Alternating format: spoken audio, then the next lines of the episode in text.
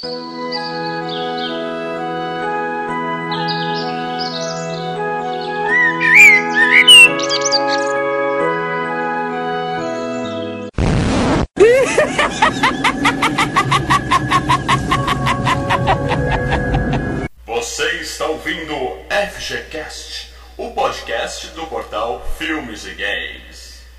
K. Billy's super sounds of the 70s weekend just keeps on coming with this little ditty that reached up to 21 in May of 1970.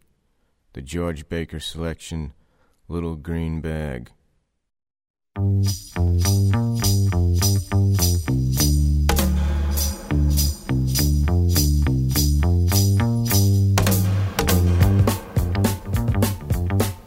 Fala galera, Mal Franco falando aqui. Quentin Tarantino me ensinou o que, que a piranha da Madonna queria dizer com Like a Virgin. Tá, aqui é Leandro Valina e o Quentin Tarantino me ensinou a sentar que nem homem. Virando a cadeira e sentando com estilo. Aqui é Heron Matos e eu também não dou gorjeta. Boa. Aqui é Marcelo Paradela e descobri com quantas orelhas se faz uma tortura. Puta que pariu, isso dói, cara. Bem, galera, estamos aqui reunidos, FGCast número 8, para falar de um clássico do cinema, Cães de Aluguel, Reservoir Dogs, do Quentin Tarantino, o primeiro filme dele dirigindo. Tá completando aí, quantos anos, Marcelão? 20, 30?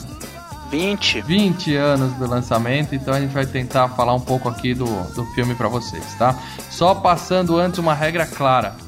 Aqui é spoilers liberado, então se você ainda não viu esse filme, para, vai Tá no, assistir. site, tá no site errado, primeiro já tá no site errado. Você tá meio perdido mesmo, porque esse é um clássico obrigatório. Mas assista o filme antes de ver, antes de ouvir o cast ou escute por sua própria conta e risco, beleza? Mais uma dica. Essa porra desse cast vai ter palavrão pra caralho, no melhor estilo Tarantino. Então, se você tem menos de 18 anos, vai se f***, desliga essa merda e vai dormir. Não, vai trabalhar e estudar, vagabundo. Beleza. Escuta escondido. Por onde a gente começa, pessoal? Pelo É. começo. Não necessariamente. A É, gente né? tá falando de Tarantino, né, meu amigo? Vamos começar pelo final, então. Cara, vocês sabem que é uma coisa, bicho? Eu revi hoje é, esse filme pelo Netflix, né, cara? E daí eu tava mexendo, minha filha por perto mexendo no controle também. E daí eu comecei a colocar. Faz, porra, faz muito tempo que eu não tinha visto, né? Mais de, de, de, de 15 anos aí, 10 anos, sei lá, cara. Aí ela pôs na galinha pintadinha e você não entendeu o que, que o Tarantino tava querendo fazer. É que a galinha pintadinha. Não, então. E daí começou o filme, de repente eu vi subindo as letras, os créditos. Eu falei, cara, lá deve ter mexido alguma coisa, botou no final direto, cara. Depois que eu me liguei, falei, não, não, é assim mesmo, é Tarantino. Ah, legal. É, vamos começar falando um pouco quem é Quentin Tarantino, né? Eu acho que hoje todo mundo já sabe que o cara é consagradíssimo aí, que só faz filme. Quer dizer, tem alguns filmes bem ruizinhos dele, mas ele costuma fazer filmes muito bons, ganha prêmio pra caramba. Mas nesse primeiro filme, quem era Quentin Tarantino quando fez esse filme? É, 1988, Marcelo? 90 e... Não. 93. 92. Não, não, 90 92. Não, 93 é 92. Pulp Fiction. Beleza, 92, errei fria a data. Bom, o que, que ele fazia antes desse filme? O Tarantino, ele nunca estudou cinema. O que ele fazia, ele trabalhava numa videolocadora. Então o cara tem uma bagagem de filmes daquela de ser um grande fã de cinema, que assistia todos os filmes que ele podia e não podia. E, e antes disso até ele cresceu, né? Ele via, ia no cinema todo final de semana, via filme pra cacete. Antes de ainda de trabalhar na locadora, né? Quer dizer, É. ele cresceu vendo filme. Isso, ele tem até ele explica, tem um documentário com ele que ele explica que ele não gosta de esportes, ele não gosta de carros, ele não gosta de nada que os caras normais da idade dele gostavam. A paixão dele era cinema mesmo. Então era só isso que ele fazia da vida. E ele tem o dom de pegar o. Parece que ele consegue pegar o melhor de cada filme que ele vê e montar um filme espetacular, como ele acabou fazendo nesse caso. Aí o que, que ele fez? Ele fez um roteiro. Na verdade, ele fez. Ele escreveu dois filmes. Ele escreveu Cães de Aluguel e escreveu O Amor a Queima-Roupa. Na verdade, ele escreveu três, né? Qual é o terceiro? Assassinos por Natureza. Ah, e foi na mesma época? Ele já tinha escrito esse também? Foi, mais ou menos. Em 87 ele escreveu o, o Amor a Queima-Roupa, que foi o primeiro roteiro. Uhum. Em 89 ele escreveu o roteiro do Assassinos e do Cães. O, o, o roteiro de Cães de Aluguel era o único que tinha no final assim, escrito e dirigido por Quentin Tarantino. Tava em destaque isso no final do roteiro. Ou seja, ele já deixou claro a regra ali, qual que era. Esse filme quem ia fazer era ele. Tanto que o, o Tony Scott, ele leu os dois roteiros. Ele leu o roteiro de Cães de Aluguel e leu o roteiro de Amor a Queima-Roupa. E falou pro Tarantino que ele queria gravar o Cães de Aluguel. O Tarantino falou, não, não, não. Você pode gravar o outro, que esse, Esse é filme meu. quem vai fazer sou eu. Exatamente. O cara deu uma de Gollum ali. Né? Não, e, e porque na verdade o que aconteceu? Ele tava tentando entrar ainda na, na, na área de cinema, né? E ele tinha escrito esses três roteiros. E ele passou por estúdios oferecendo o serviço dele. Ele durante muito tempo ele trabalhou fazendo rewrite, que os caras chamam, né? Ele pegava roteiros de outros caras e reescrevia, dava um tapa para quando o filme ia parar nas telas, né? Para dar um acerto em diálogos. Por exemplo, Maré Vermelha, vocês já viram aquele com o Denzel Washington, Gene Hackman no submarino? Sei que fica na, na dúvida se vai explodir ou não a bagaça. Isso. inteiro, atenção. Então, ele reescreveu vários diálogos do filme, incluindo aquele do surfista prateado. Caralho. É, e o A Rocha também, ele escreveu uma porrada de diálogo pra Rocha. É, Eu não sei se vocês sabem, mas eu descobri uma coisa também antes de estrelar esse filme, porque ele participa também do filme, né? A gente vai falar disso daqui a pouco. Ele fez uma participação naquele seriado chamado Super Gatas, que passava na sessão comédia da Globo. Só os mais velhos vão lembrar desse, que eram umas velhinhas. Puta, era horrível, Era, eu gostava. Eram três velhinhas e ainda tinha a mãe de uma delas que morava. Bom, vamos falar desse seriado que não vale muito, mas ele fez uma participação como Elvis Presley naquele seriado. É, pariu. Ele era, ele era. Ele estudou atuação, ele não estudou direção, não estudou roteiro, ele estudou atuação. Esse, esse filme dele, ele, ele foi gravado pelo. Não foi considerado filme independente, esse de Aluguel, né? Ele Foi, é. Foi. Não só foi né? considerado independente, como foi considerado o melhor filme independente de todos os tempos. Mas os outros que ele começou a fazer já não eram independentes, né? Ó, o, do Pulp Fiction pra frente não, aí ele já tinha um acordo com a Miramax. É, né? depois desse filme, cara, aí ele consegue Mas o todos- contrato que ele quer. Todos os filmes do, do, do, do Tarantino tem uma cara de independente, né, cara? É, é, não, ele é o. É, o- o- se- a Miramax é o indie de luxo, né? É. Vamos dizer assim, é o indie Parece de que ele, fa- ele faz assim, eu faço o que eu quero, me enche o saco. É, mas é o, o- É exatamente isso. O, o Einstein, que é o dono, que era o dono da Miramax e agora é o dono da Einstein Company, ele deu liberdade total. A partir do Pulp Fiction pra frente, deu liberdade total pra ele, né? Você faz o que você quiser, eu banco, porque você tem talento, eu divulgo, isso pega bem pra mim e é bom pra você. Ah, E deu certo quase tudo, né?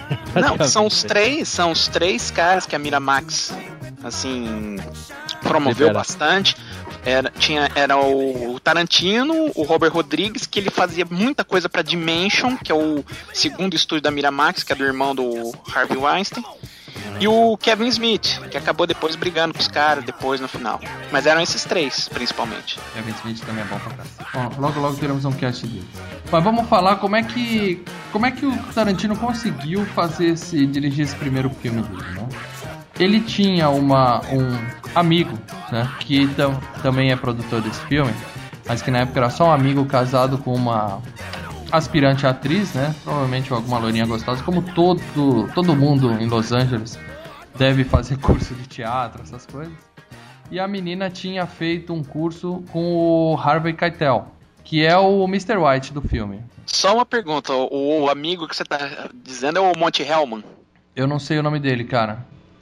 Então, em 91 ele foi. Ele pegou esse roteiro do Cães de Aluguel, ele foi pro Sundance. Uhum. E aí ele fez um workshop. Ele, foi ele fez um workshop de roteiro em Sundance com esse roteiro. Que o. O Walter Salles fez a mesma coisa com o roteiro do Central do Brasil. Fez um workshop de roteiro e ganhou o prêmio, ganhou uma graninha pra poder financiar o filme. 30 mil dólares. É. Uma merreca. É, ia ser um filme independente, Isso, entendeu? isso. Ele tinha essa merreca na mão, só que nisso a, a, a esposa do, do amigo dele, ela fez o roteiro chegar na mão do Harvey Keitel, como eu tava falando. E o cara leu e curtiu isso. E aí ele deu uma ligada pro Quentin Tarantino, ele até conta isso nos extras do, do DVD, que ele tava. já tinha os 30 mil, tava preparado para gravar o filme com 30 mil apenas, ele e uns amigos dele, gravar o filme assim mesmo. E aí o, o, o Keitel ligou pra ele e falou: Eu quero e eu quero participar desse filme. Ele até falou que ele tava tomando café, cuspiu tudo em cima da mesa, ficou maluco e tal. E aí o cara não só falou quero participar, como colocou o nome dele como coprodutor. É, ele ajudou a bancar, ele conseguiu uma grana a mais, abriu porta, Abriu né? porta. Então, Então, tendo o nome dele como coprodutor ali, aí ele conseguiu mais fácil entrar nos estúdios, levar o roteiro e o pessoal deu mais atenção. Mas se, se não fosse isso, então a gente de certa forma a gente tem que agradecer ao Harvey Keitel, né? Que se não fosse ele a gente não teria esse filme. Quer dizer, teria, mas com 30 mil dólares, né? Ia ficar bom, mas não tão bom como foi. né? É, mas, poxa, o, o, o, filme não tem o porquê tanto dinheiro pra gastar, porque foi praticamente. Um milhão e meio, Léo. Um, mi- um milhão e meio de dólares. É, porque aí a partir do momento que você ele põe gastou, um. é isso? Ele gastou, Entendi. ele gastou 1 milhão e 200 mil dólares pra fazer esse filme. Compara isso com 30 mil, você vai ter uma noção. Aquela, É. aquela orelha cortada sensacional que tem no filme, provavelmente, provavelmente ia ser uma massinha, uma borrachinha É, no porque o chão. resto, se você for ver, é gravado em estúdio, né? Uh, 80% do filme é Dentro de um armazém, né? Dentro de um armazém, né, cara? É, ele até fala que ele poderia fazer esse filme, esse filme poderia ser uma peça de teatro. Ele falou: Eu não gostaria de dirigir, mas eu gostaria de assistir. É, tem uma, É. tem uma peça de teatro, tá? Depois vocês procurem no YouTube aí. Que é da Agora. Suicidal Girls, que é baseada nesse filme. Tem a cena de tortura, uma mina torturando a outra, e aí, no meio, em vez de cortar a orelha, elas acabam. Elas acabam se pegando. Começa com espancamento e elas acabam se pegando. Faz muito esse sucesso. teatro nas que você vê aí, cara, esse tipo de teatro que tem aqui perto da Augusta, cara, não é, não é, é o que o pessoal tá acostumado, cara. Beleza, esse é em Las Vegas, um dia eu ainda vou. né? Tem uma coisa também: direito de música, né? Que, que, que vai uma, uma grana, mas eu acho que isso aí também veio com a grana da Miramax depois que comprou o filme. E pagar ator, né, cara? Porque você tem o Keitel, que não. Apesar de ser produtor, ele recebe o salário dele. O salário dele não é. É o Tim Roth, que já tava aparecendo. Isso, vamos falar um pouco do elenco então e dos personagens do filme. Certo? O, o Tim Roth é quem? É o Orange. O Laranja. Exatamente. Então a gente tem o Dr. White, que é o Harvey Keitel. O Blonde, que é o. o, é o- Esse, calma, aí, calma, aí, vamos cada um. O, o, o Orange lá, o policial, o que mais ele, ele fez depois, cara? Ele não ficou muito. Tim Roth? É. Ah, o Tim Roth ele teve no Pulp Fiction. Ah, mas Ele aí- aí. Ele era o assaltante do início do Pulp Fiction. é. Ele era um. Ele. Vocês já viram aquele outro que o Tarantino dirige um pedaço, o Grande Hotel? Já. é. Ele é o. Ele é o. Ele é o cara que pede o dedinho. Não, ele é o cara que fica rodando o hotel inteiro, ele aparece em todas as histórias. é. Ele é o. O Bellboy lá, o. Então, mas ele não se destacou não, assim, ele né? não é sempre- um super ator, não. Ele tá lá com. Não, ele. E depois ele fez o vilão do Hulk com o Edward Norton. Tá. Ah, tá, tá. Esse é um tá. blockbuster. Pode crer. E foi, foi o vilão do Plano dos Macacos do Tim Burton. Esse agora, ele é o. Não, do Tim Burton, aquele ruim Ah, pra tá, Aquele tá, que tá, não vale tá. a pena ser visto. Mark Wahlberg. Esse é. E tem o Mr. Blonde, que é o psicopata. Como é que é o nome do ator, Marcelão? Esse cara é. Como? Com Madison. O que acontece com esse cara? Ele é o, o maluco do filme. Ele é o doido, pirado, Ele é psicopata legal. mesmo. Ele que mata a mesma galera, tortura o policial, faz tudo. Esse papel, a gente não sabe se foi esse papel. Suspeita-se que foi esse papel. Ele foi oferecido é, cinco vezes pro cara que fez Tubarão. É, como é que é o nome dele? James Woods. James Woods. O Barão? Isso, o Tarantino ofereceu cinco vezes esse papel pro James Woods. Cinco vezes foi recusado pelo agente. Ainda bem, não combinaria com ele, né, cara? Ah. Não, Tubarão não, pera aí, o James Woods, ele... Ah, Tubarão você tá falando daquela série, Shark. Não, Oh. James Woods não fez Tubarão. Não? Quem fez Tubarão é o Roy Scheider. Ah, é o Shark. não, é o cara do Shark, é isso mesmo. É o cara do Shark. Shark, é o James Woods. Ele fez a série... Isso. O que acontece? Ele, ele ofereceu esse roteiro cinco vezes, esse papel cinco vezes pro, pro James Woods. Nas cinco vezes o, o empresário recusou, porque achou que o, o que ele poderia pagar não estava no. James Woods é aquele que fez aquele Caçador de Vampiros também, né? É, Vampiros, isso, do John Tá, Carpenter. tá, tá, Isso, tá. os vampiros andavam de dia. Combinaria, melhor, é, é, combinaria um pouco melhor já. com- Exatamente. É, O James Woods Cara. é foda. O cara- Não, é bom. O que que acontece? Quando ele descobriu que o empresário dele tinha recusado porque estavam pagando pouco e não tinha nem contado pra ele da oferta, ele simplesmente demitiu o cara e trocou de empresário. Cara, é. E aí o que acontece? Depois o Tarantino não falou pra qual papel ele queria, porque ele falou: não, o, o ator que acabou fazendo representou tão bem que eu acho que foi a melhor escolha possível, tá? Passou um pano quente e tal. Então a gente não sabe pra qual papel ele queria o James Woods, mas foi. A gente suspeita que é pra esse Mr. Blonde. Ou é o Blonde ou o Pink. Que é o- os papéis que tem a cara do James Woods é o Blonde ou o Pink. O Blonde é o único que tem um nome um pouco diferente, assim, né, cara? Porque ele poderia ser Mr. Yellow, né? Pra seguir o que tá. Ele tem um nome mais forte e ele é o personagem mais psicótico do filme, né? Na verdade, o psicótico parece o Tarantino, né? Porque ele já. Só que ele- é o que menos aparece. Bosta. no É, filme, ele né? faz um papel que é um bosta. Então vamos falar dele. É o Mr. Brown, né? Ele aparece no começo explicando o lance da Madonna, né? Que, aliás, isso é Então, um... daí quando você, a primeira vez quando você vê esse filme, cara, você vê ele falando aquele esquema, você fala, puta, esse cara vai pirar o filme todo. What the fuck was I talking about? So True Blue was about a guy, uh, sensitive girl who meets a nice guy, but like a virgin was a metaphor for big dicks. Okay, let me tell you what Like a Virgin's about. It's all about this Coos, who's a regular fuck machine. I'm talking morning, day, night, afternoon. Dick, dick, dick, dick, dick, dick, dick, dick, dick. How many dicks is that? A lot. Then one day she meets this John Holmes motherfucker, and it's like, whoa, baby. I mean, this cat is like Charles Bronson in The Great Escape. He's digging tunnels. All right, now she's getting a serious dick action, and she's feeling something she ain't felt since forever. Pain. Pain. Chew, Toby, chew. It hurts. It hurts her. It shouldn't hurt. You know, her pussy should be bubblegum by now. But when this cat fucks her, it hurts. It hurts just like it did the first time.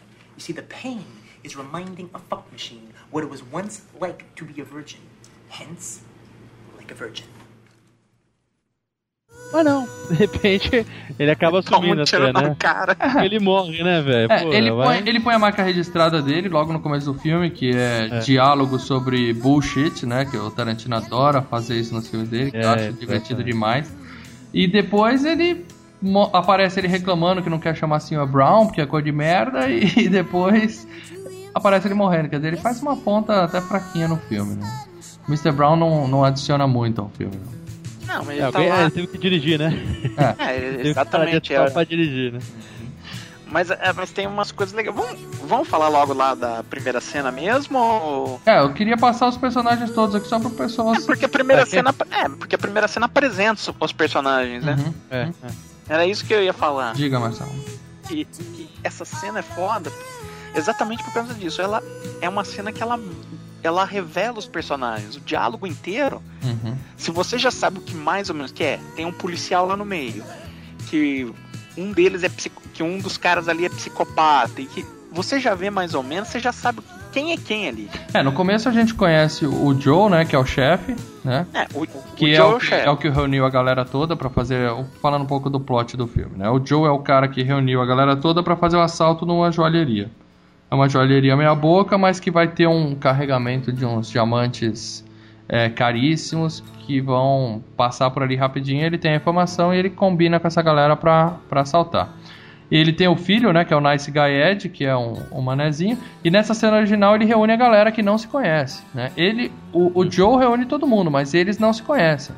Então, Tanto a- eles falam já pelos nomes coloridos. É, né? Isso. na verdade essa cena se passa depois da cena que ele, que ele põe os caras lá no, É. no, no galpão lá, no galpão que ele dá a alcunha de cada um. Isso, depois ele explica isso mais pra frente no filme. É que realmente o Tarantino nunca é linear o filme, né? Então a gente sabe que a cena aparece depois, mas mostrando o que aconteceu antes, né? Então o que aconteceu foi isso. Ele reuniu a galera e combinou: ninguém vai ter nome, você vai ser o Sr. Pink, você vai ser o Sr. Orange. Aí tem as partes engraçadas, né? Que é o Tarantino reclamando que não quer ser Brown, o Pink, né? Falando, pô, por que, que eu tenho que ser o Pink? Eu quero... Porque você é uma bicha do cacete e pronto, né? É. É, por que que eu sou Brown? Que nem ser merda. É. É. E ele daí fala, né, que já teve brigas em outros grupos e ele decidiu quem vai ser quem e pronto, acabou, Isso, né, cara? it's my way or the highway. Ele fala, deixa Porque todo mundo quer ser o Mr. Black, que é o mais fodão. Isso. Ele fala que não vai ter Mr. Black, que todo mundo quer ser. E então tem esse Joe, o filho dele, que é o Nice Guy Ed, que é um, um carinha que eu acho que foi um pouco baseado no Joe Pesci de Os Bons Companheiros. Não sei porquê, eu acho ele. Ele Ah. faz um papel meio fraco, meio bobão, mas, cara, eu, eu acho que ele. Mas é o contrário do John Pesci, cara. Mas é totalmente o contrário do, do Não, do cara, ele John fala igualzinho, ele gesticula igualzinho. Ele tem mesmo mesmo jeito de ficar nervosinho. Tem uma hora que ele dá um pitinho. Aliás, eu achei um ator fraco, tá? A única cena que ele realmente grita tal, fica bravo é a hora que o. Mais uma vez, saltando aqui no filme, que ele não acredita quando o policial tá sangrando lá. Que ele fala que ele teve que matar o cara, porque o cara ia matar todo mundo. Aí ele dá uma gritadinha, a gente vê que ele dá um, um escândalozinho. O resto ele passa o filme inteiro com aquela cara de bobão dele. Ah, mas o papel não era esse, né, cara? É, não como fugir. Não tinha Tudo bem. É o irmão, Mas esse ator já fez alguma coisa, Marcelo? é o irmão do Champagne, cara. Tudo bem, mas fora ser Fez- irmão do Champagne, qual é a maior coisa que ele já fez na vida? Fez Amor a Queima-Roupa. Fez. O Amor a Queima-Roupa é o que o, tem o Nicolas Cage, né? Ou não? Não, Não. Christian Slater. Christian Slater. Ah, Chris Slater, tá, tá, tá, Isso. tá. Ah, ele fez. Ele sempre fez papel secundário, né? Ele morreu já. Ah, bom. Morreu? Morreu. Então, pronto. A maior, a maior coisa que esse cara já fez na vida foi ser cunhado da Madonna. Então, grande merda. Não fala assim do cara. Bom, e aí temos então, eu já falei do White, do Blonde, do Orange, que era o policial. Tem o Brown, que era o Tarantino. Tem o Sr. Blue. Mr. Blue não é nada no filme, é só uma cara de malvado. Ele só faz emprestar aquela cara dele de, de cowboy bigodudo. Ele aparece numa cena. E depois. Ele só Fala, aparece falam nessa. que ele, É, aparece duas vezes, fala que ele morreu. Ele morreu Mas- e nem, nem mostra como, né? Não mostra, não confirma se ele morreu. A gente termina o filme sem saber se o Mr. É. Blue morreu mesmo. Ele simplesmente. Na verdade, ele era um ex-prisioneiro, tipo, na vida real, assim. Na vida real é. Por isso aquela cara de malvado, hein? O cara era. O cara era prisioneiro, depois virou escritor. O cara é foda, O velho. cara bad boy da literatura. É de banca, cara. É, é, ele prestou a cara de malvado dele pro filme. O Sr. Pink, que é o. o- Melhor, esse é o Você- melhor, cara. Você me é foda, cara. Eu adoro esse cara, bicho. Exatamente. Steve O Buscemi. né? Conner também, ele fez muito bem o Conner também, cara. O né? Conner, ele era aquele psicopata, né? Pedófilo. Nossa. Outros fi os filmes que ele faz com os irmãos Coen, cara. Esse cara, ele tem cara de maluco, tá? É, Eu já vou dizer aqui que é o meu personagem favorito no filme, entendeu? ah, também, cara. Eu acho, eu acho que ele, cara, assim, ele é o mais bandido de todos os bandidos ali. Eu não tô dizendo que ele é o mais malvado, o mais malvado. Não, ele não é o mais. Ele tem cara de maluco, mas ali, nesse filme, ele faz o que tem mais é, bom Ele é o- senso, né? Ele Ele é é o um profissional. Ele é o profissional. Ele é, É, um exatamente. bandido como um bandido tem que ser. Sério, É. profissional, egoísta, nego tá morrendo, sinto muito, não, não podemos fazer nada. E tanto que isso aí faz com que ele seja o único que se dá bem no final do filme, né? A, a- frieza dele leva pra isso. O mais maluco era o Blonde, mas ele era o mais bandido no, no- no- na concepção da palavra, mesmo assim, que sabe o que tava fazendo. entendeu? É, ele tinha mais cara de maluco, que ele fez em muitos outros filmes, que ele é meio piladão mesmo, mas nesse ele. Ele foi o mais cabeça mesmo, né? Foi o, o- como ele sempre falava, profissional mesmo, né? Então, aí na, na primeira cena do filme, ele já começa falando que ele don't tip. Eu não dou gorjeta. O cara nem sabe. E faz um puta discurso que a garçonete já tem salário, que ele não vai dar gorjeta porra nenhuma. Então, mas você- notou, ó, a- por que eu tava falando que essa cena é do cacete, que eu acho que é, acho, pra mim, é a minha favorita desse filme. Hum, Que, assim, a cena inteira, primeiro, é super foda de filmar uma cena dessa, muito bom. porque é, é uma cena onde tá todo mundo sentado. Todo mundo sentado em volta. E a mesa volta, e a e câmera você- fica rodando, né? E, né, e você tem que botar a câmera no lugar certo, pra depois na continuidade, na hora que for montar, não parecer que você tá, que você, sabe, filmou de maneira errada. Tipo, você Não Na hora da corte, edição. Né, direto, Não, assim, mas né? a Não, câmera, não, cara, a não. câmera, ela vai passando por trás das pessoas da mesa e a tela realmente. O cara entra na frente da câmera, a tela fica preta, depois sai do outro lado da câmera. É, é que muito bem feito isso, cara. Ele usa exatamente isso pra cortar, mas o que acontece? Porque é difícil filmar uma cena assim. Porque às vezes você pode se enganar e no jeito que fica na edição dá a impressão que o cara tá sentado do outro lado, entendeu? Uhum. Ah, Dá muita cagada, filmar é difícil pra caralho. É, Você consegue ter noção exata de onde tá cada um ali, né, cara? Exato, geografia espacial é muito foda dessa cena. Uhum. E em termos de roteiro, cara, é, é, é muito. É foda. Aquilo que eu tava falando. Você descobre quem é quem só no diálogo. Você sabe quem vai ser quem só pelo diálogo. Você tem ali o, o, o, O, o, o Joe o chefão, você joga. Ah, é o Isso, chefe. o Joe que É. mostra, ele inclusive ele paga a conta e fala pra galera, você só dá um real, um dólar aí da gorjeta e pronto. O Ed, uma hora, ele deixa escapar que é o pai dele lá. Que é Uhum. É. Então, e, e de boa. O. O Mas Mr. tem um aprofundamento depois, né? Que tem um aprofundamento. Claro, ali, claro, eu é- é consegui isso. sacar três ali. Eu consegui sacar três ali na. na- Mas assim, na- ah, mas mas assim, depois que você tem um aprofundamento. É, o Mr. caras, Blonde ele até fala, né? O cara que não quer dar gorjeta, ele fala, ô Joe, você quer que eu mate ele agora? O cara fala, não, não É. precisa não. ah, que na verdade, ah, é assim, só existem quatro personagens mesmo fundamentais pra história.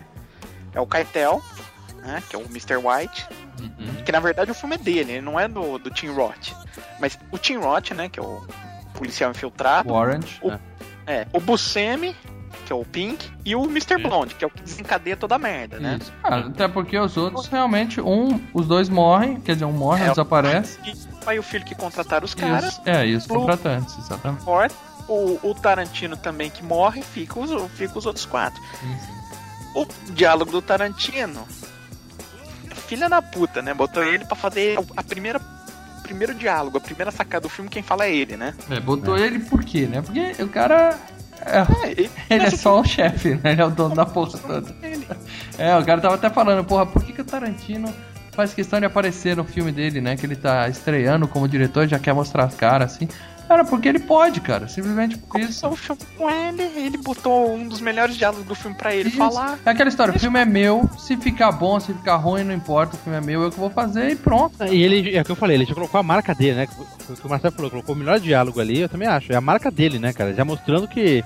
Falando da música da Madonna, não sei o que, né, cara? Quer Ele já. Filme vai lembrar o quê? Vai lembrar sempre que o Tarantino fala essa porra, não? Sempre vai Exatamente, cara. Inclusive, exatamente. inclusive eu vou colocar o link pra vocês aí, tem um vídeo no YouTube que é essa cena remixada. O cara pega essa cena e faz um- uma música, não é um funk, né? Porque é gringo, é um- eu não sei qual é o ritmo daquilo, mas ele pega as falas dos atores e vai cortando e remontando e faz uma música do cara falando dick, dick, dick e, e todo mundo falando as palavras e tal, e fica legal pra caramba. Eu vou colocar o link pra vocês verem aí. A música inteira é gravada só com essa cena. Caralho. Aí você tem o que? Você tem o, o Keitel, que, sabe, todo o diálogo, tudo que ele mostra, ele mostra que ele tem segurança, que ele conhece o- velho, que ele já é rodado, que, que é vaca velha, entendeu? Ele é o bonzinho. Se você me permite dizer, ele é o bonzinho, Marcelo. Ele é bandido, ele é profissional, ele mata policial pra cacete, mas ele é o bonzinho do filme. Ele faz o Exato. papel do good guy. Tanto que ele, no final, ele arrisca a própria vida pra defender É, o garoto. filme, que tá então, o filme é dele. Então, o filme é dele. Pelo diálogo você vê, ele é um cara profissional é na dele, Uhum. e ele que vai ter os grandes, o, o- o dilema do filme. O Buscemi, você vê que ele é ensaboado. Você vê que no filme inteiro ele muda de opinião umas horas, assim, ah, eu desconfiava do cara, mas agora eu confio nele. Ele, ele, ele é ensaboado, ele sai pelo, pelo caminho. Não, não, mas Que que peraí, peraí, peraí. Ele confia no cara pelo seguinte, Marcelo. Ele deixa isso claro também, tá? Porque ele, ele, ele percebe logo de cara, tá? O Buscemi que você tá falando é o Sr. Pink, né? É o Pink. Ele, ele percebe logo de cara que teve, teve armação. Que teve. É, ele. Assim, não. Ele é esperto, ele é inteligente. Isso. A gente tá partindo do princípio que todo mundo que tá ouvindo esse cast já viu o filme, mas pra quem não viu ainda, o filme fala sobre esse roubo nessa joalheria e, e o próprio Tarantino descreve assim, que tudo que podia dar errado, dá errado, tá? Então, então o filme mostra o planejamento e mostra o pós-assalto, né? Depois que já deu merda. Qual foi a situação que eles ficaram. E depois vai lembrando o que, que aconteceu até chegar naquele ponto pro desfecho final, tá? Essa é a marca do Tarantino de seguir tudo fora de ordem, né? Mas o que eu tava falando é o seguinte, o Buscemi, por exemplo, nessa primeira cena que ele não dá gorjeta, ele fala, eu não vou dar gorjeta, ele peita todo mundo, mas quando chega o chefão, aí ele dá pra trás. Claro, e mesma coisa, no, no início do filme, que ele tá desconfiado, fala, não sei quem é, não sei quem é, mas depois que o Michael Madison aparece, que ele já sabe que o cara matou meio mundo, não, mas agora eu confio nele. Isso, ele fala, esse cara não pode ser um policial infiltrado porque ele é um fucking psicopata. Ele matou um monte de gente. Um policial não Não, faria mas ele, isso. ele, é, ele não muda de ideia que, Não é que ele que não foi armação. Mas ele, ele já sabe que aquele não é o, Ele descarta o o traidor. monte porque o policial não ia Exato. matar meia dúzia de inocentes no banco. É, é. Então, então você vê que ele é um cara, sabe, ele é mais matreiro. E o, e o Tim Roth, você vê que ele não fala quase nada. se você percebeu, o senhor, o laranja. O laranja. É, tá morrendo, né? Cara, é difícil falar não, quando você no tem uma bala no meio do estômago, né, cara? No início, na cena do. Na cena da, da mesa lá. Sim, sim. É. ele ainda tá meio preso ali, ele tá sempre. Ele, ele só solta os diálogos. Nada do que ele fala ali é algo muito. Sabe? É, ah, concordo com isso. Ah, não, Tudo concordo bem, com mas... tudo bem, mas ele teve uma puta participação no filme. Tá, eu vou até começar a usar mais palavrão aqui. Normalmente eu evito esse tipo de coisa nos casts, mas acho que esse aqui tem que ter palavrão pra caralho mesmo.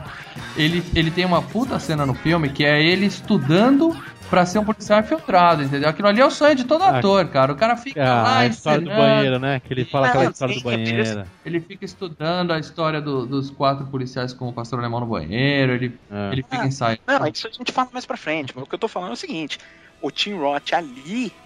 Ali naquela cena mostra exatamente o que vai ser o personagem dele. Ele é o cara infiltrado. Ele não fala quase nada no começo do filme, mas depois ele Ah, não, eu tô falando dessa cena inicial, é exatamente a Ah, cena inicial. Tá, perfeito. Aí deixou claro ali, apresentou quem são os atores, né, quem são os, os envolvidos no assalto, e aí já corta direto pro, pro cara com uma bala no estômago no banco de trás do carro, sangrando pra caralho, gemendo. E aí o cara manda muito bem na interpretação também, né, cara? Ele, É foda. ele passa É. aquela dor, aquela agonia pra gente que é sensacional. É uma coisa real, né, cara? E o desespero do. E o Harvey É. Keitel também, né? O desespero dele Hum. levando o cara. Bom, é ali. E é, e é muito legal, porque naquela primeira cena é uma cena divertida, bacana. Todo mundo, ah, comprei esses caras, que legal, ah, deve ser um filme bacana, esses caras. A cena seguinte já é um desses caras que você curtiu pra caramba, totalmente estrupiado, e os caras em desespero. Quer dizer, você fica desesperado, você começa a falar, Uhum. o que tá acontecendo? É um carro com o banco de couro branco, totalmente tingido de vermelho, né? E os caras se picando pro armazém, porque o cara tomou um tiro, na, uma bala na barriga, só que eles não podem levar ele pro hospital pro cara ser preso. Eles acham que levando ele pro armazém onde eles tinham combinado de todo mundo se encontrar depois do assalto, iam achar um médico e o cara ia cuidar dele, né? Ia dar tudo certo. Exatamente, é aí que, se- que, que, eu falei, que né, na verdade é a história do Harvey Keitel, porque a- o, o dilema do filme é o dele. Eu levo o cara pra cuidar, eu espero. O que que eu faço? É, eu tenho que salvar esse cara e tenho que descobrir quem é, que- quem que é o traíra. Que até o cara tomando um tiro na barriga, mesmo assim, o cara, porra, se fosse um outro. Tudo bem que o cara ia, ia- ele ia matar, né? Mas se fosse um, outro policial, o cara podia falar, me deixa aqui, que eu me viro, sei lá. Já pensando, né? Eu vou, chamar a polícia e os caras vão ver que eu sou policial. Então ele continua na barriga pra morrer, ele segurou ainda o papel dele de, de ladrão, né? De, de... Ah, ele não Ele tinha muito o que fazer ali, né, Lê? Você tomou um tiro na É, não. barriga, você tá dependendo do cara pra salvar sua vida. Ele até fala, me leva pro Se eu hospital. fosse policial, se eu fosse policial dentro do carro, eu falar, meu, me deixa aqui, vai embora, foge com você. Obviamente não pensando em salvar o cara, mas sim falar, ó, agora alguém vai parar aqui, eu sou policial, me leva pro hospital. Isso, e ele- foda-se, e foda-se o plano de, de, de né, de, Claro, de claro. infiltrado, ele, né, até, ele cara? até chega a falar isso depois que eles já chegaram no armazém, né? Ele fala, ó, realmente, eu, eu entrei em pânico, agora eu tô mais calmo. Me deixa no hospital, eu não vou contar pra ninguém, você me larga na porta e foge. Só que aí o cara fala, não vai dar pra eu fazer isso. Por que, que o White não pode mais levar ele? Porque o idiota falou pra Falou ele o nome dele. Falou de onde era. Nessa de pegar amizade. E aí tem uma falha no roteiro, eu não sei se vocês pegaram. Eu não vi essa parte do, do- de falar o nome, né? Não, não, ele tem uma falha no roteiro que é a seguinte. O, tá lá o, o Mr. Pink e o Mr. White dizendo que não podem levar o cara pro hospital, né? Que o White confessa que falou demais, deu com a língua nos dentes, falou o primeiro nome dele, de onde ele era, né? E ele é fichado da polícia, então com essa informação eles iam pegar toda a ficha do cara Tá. e saber quem é. Eles não podem levar o cara pro hospital. E aí ele fala: Não, há alguns dias atrás, eu até voltei isso no, no filme que eu falei: Opa, acho que eu entendi errado, pode ter sido erro de legenda. Eu entendi o que o cara falou e o cara falou realmente: Few days ago. Ele falou que ele contou pro cara o nome dele alguns dias atrás. Aí, na mesma frase, na mesmo diálogo, ele fala: Não, o cara tava com um tiro na barriga, sangrando pra morrer. Perguntou meu nome. O que, que eu podia fazer? Eu acabei falando, entendeu? Quer dizer, ele mesmo fala que tinha Falou conversado com o cara uns dias atrás, depois disse que tinha dito na mesma hora. Se vocês repararem no filme, vocês vão ver essa falha. É, eu também notei isso. Eu devo. Eu até imagino que deve ter sido. Diga. O ator falando e se confundiu, que rola, né? Isso, tem muita improvisação. Tem muita improvisação no Deixa, filme. deixa Não, eu e- falar. Deixaram eu falar, só que eu acho que na hora que foi editar, a intensidade da atuação tava tão foda Uhum. Entendeu? É, às vezes E o cara nessa- pensou assim, não, ele tá nervoso, ele não sabe o que tá falando, é, né? Cada não, e a situação. intensidade, a intensidade dele daquela cena tava tão forte, falou, não, vamos usar steak, foda-se ele. Não, ele se confundiu. Ué, o, o personagem também se confundiu falando. É, Tem- tô nervoso. Então. E mesmo porque é o seguinte, o mais importante é, é, é- é- é- você vai para se você piscar muito, você fala, "Pô, mas o filme te pega de tal maneira que você releva uma coisa dessa. Isso. Exatamente. Bom, e como é que eles foram parar nesse armazém? Só repassando aqui, os caras vão no assalto, ah, tem esse serap que eles falam, né? A armação dos policiais aí já estavam lá esperando. E além disso, a mulher do da joalheria acionou alarme. O Mr. Blonde passou lá todo mundo, matou meia dúzia de pessoas e cada um correu pro seu lado para se salvar, né? Ele até fala, matei mesmo, eu não devia ter ligado o alarme, problema delas, né? E aí nisso espalha, vai cada um para um lado, a gente, aí é que a gente fica sabendo que o, o Blue, Mas, Oi? mas a, a, a- a- legal o Buscemi, como que ele levanta a do traidor é ótimo, né? Que eles estavam discutindo, não, porque o. Claro, o Mr. Blunt saiu matando todo mundo, é claro que os policiais iam entrar, mas o, o Blunt falou, não, os policiais que chegaram um minuto, dois minutos depois são os caras que vieram por causa do alarme. Exatamente. Esses policiais reagiram logo que o cara começou a matar todo mundo. quando Esses ele deu caras o primeiro tiro, eles já apareceram atirando, foi aí que ele sacou. Exatamente, o. Pink foi que sacou tudo e convenceu todo mundo que tinha um rato, como eles falam, né, que é um policial infiltrado no grupo. né? E aí com o, o Tarantino começa a cortar, né, o filme, né? E Só começa aí a- que ele começa a cortar, já tinha ido e Não, voltado. não, não. e para o filme e começa a contar as histórias do, do- do- dos personagens. E né? aí, é, aí vem a parte do recrutamento, né? Como o, o- o Joe contratou todo mundo, né? E aí a gente conhece um pouco mais de cada um, né? O, o, o Blonde mesmo, ele era um ex-presidiário, né? Que foi preso justamente num, num negócio com esse Joe e o, o filho dele. E- Ele não, não dedurou o pai, né? Isso, Por aguentou isso calado. Ganhou, ganhou a confiança. Exatamente, ele podia ter aliviado a pena dele se ele entregasse, mas ele ficou quieto, cumpriu quatro anos lá. E o Joe cuidou dele na prisão, né? E vai cuidar dele agora que ele saiu da prisão. Ele até fala que vai dar um emprego pro cara, vai dar carteira assinada, pra ele poder ficar tranquilo com a condicional enquanto faz o trabalho pra ele. O White é amigo de longa data do Joe, né? Por isso ele tá na, na parada, né? Eles já trabalharam juntos há muito tempo, é um cara de confiança. E aí ele até tem esse problema aí que ele explica quando fala do recrutamento do Orange, né? Que ele era o cara que ele não confiava muito.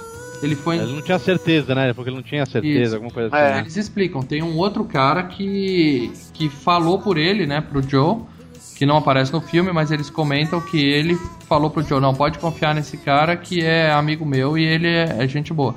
Mas na verdade já é um cara procurando um acordo com a polícia pra aliviar a pena dele, né? Sim. E assim ele consegue infiltrar o cara dentro do grupo, né? Então, o... aí tem algumas coisas legais, cara. Por exemplo, na história do, do Sr. White, não sei se vocês- vocês notam, né, que o, o Joe pergunta, ah, você não tava com a Alabama? Sim, sim. Que é a mina do, do outro filme, né? Que é a mina do, do Amor a Queima-Roupa. Exatamente. Ele- Puta que- que o que, que eles estavam tentando fazer aí? Os caras até explicam isso também. Ele, o- a ideia do Tarantino era amarrar um filme com outro, né? Como ele gosta de fazer, né? na- Nas histórias dele. E ele ia pegar essa Alabama, que é a personagem da Patricia Arquette no, no Amor a Queima-Roupa, pra falar que ela se envolveu com esse White depois dos acontecimentos daquele filme. Só que eles mudaram o final do Amor a Queima-Roupa quando foram gravar. Então aí É, acabou que não encaixava mais. Deixou de fazer sentido esse, esse encontro. Mas mesmo assim o diálogo É. ficou. é dá, dá pra entender que, tipo, ela, é, se bem que se você entender por outro lado, depois que ela rompeu com o Sr. White, ela encontrou com o Christian Slater, né? Então ainda Até Tem dá, uma- até dá pra fazer a conexão, né? Que é a mesma até dá pra fazer. Uhum. para fazer conexão. Porque na verdade. E a outra coisa que tem é na história do Sr. Blonde, né? Que qual é o nome dele? Ali você tem. a- Na hora que ele tá conversando com o Joe e com o Vic Nice Guy Vega. Ed, Vic Vega. Vic Vega. E de que filme é isso? Ele é o irmão do Vincent Vega. Que é o, o que é o. John Travolta, John no Pulp Fiction. Pulp Fiction, né? É, ele é o irmão do personagem do John Travolta. Isso é admitido mesmo. Tanto que tinha um plano Tarantino de fazer um filme chamado The Vega Brothers. Tinha. Não tem mais ou ainda tá na gaveta? Eles estão muito velhos, né, cara? Ah, isso nunca foi problema, cara. De outra volta já Ah, tava mas- velho no Pulp Fiction. Mas os dois morreram no- nos filmes e agora estão mais velhos do que quando morreram. Fica difícil gravar um, um filme contando como tudo começou com os caras careca, né? Barrigudo. É. Bom, aí a gente tá no armazém, o policial sangrando até morrer, eles descobrem que não dá pra levar ele no hospital. Aí chega o nosso amigo maluco, psicopata, o Blonde. Blonde. E ele chega trazendo um presentinho, né, cara? E a cena do porta-mala, velho. que o. O que, que ele tem no porta-mala do carro dele? Todo filme, todo filme do Tarantino ele põe essa imagem. Que é um cara abrindo o porta-mala, a câmera A meio de câmera tá lado. lá dentro, né? É. Ele faz o cameraman entrar no porta-mala todo o filme. E aí ele chega com um policial amarrado no porta-mala e decide que vão torturar o sujeito pra poder descobrir quem é o rato infiltrado. né? Uhum. Ali fica dentro do armazém, inclusive aquele armazém, é, ele era, é, na verdade, não é um estúdio, aquilo lá foi gravado dentro de um necrotério, cara, um... Caralho. Tinha um monte de caixão espalhado lá, eles tiveram que tirar pra gravar o filme. E se você Ei. vê o Blonde, ele Na fica verdade, sentado... deixaram ainda uns caixão. É, ele fica sentado em cima de um carro, e aquele é um carro, Fica. é o carro fúnebre, né? Que ele fica sentado em cima ali enquanto tá conversando com a galera, né? Dá pra ver, isso fica bem claro. né? Já tava lá. E a casa, aparece a casa do policial, também é no mesmo lugar, eles gravaram no segundo andar daquele, daquele armazém ali. O filme foi baratinho mesmo. Aí o que acontece? Ele tira o policial, pega o policial lá dentro, põe pra dentro do, do, do armazém, amarra com- e começa, começa a descer a porrada no sujeito, né?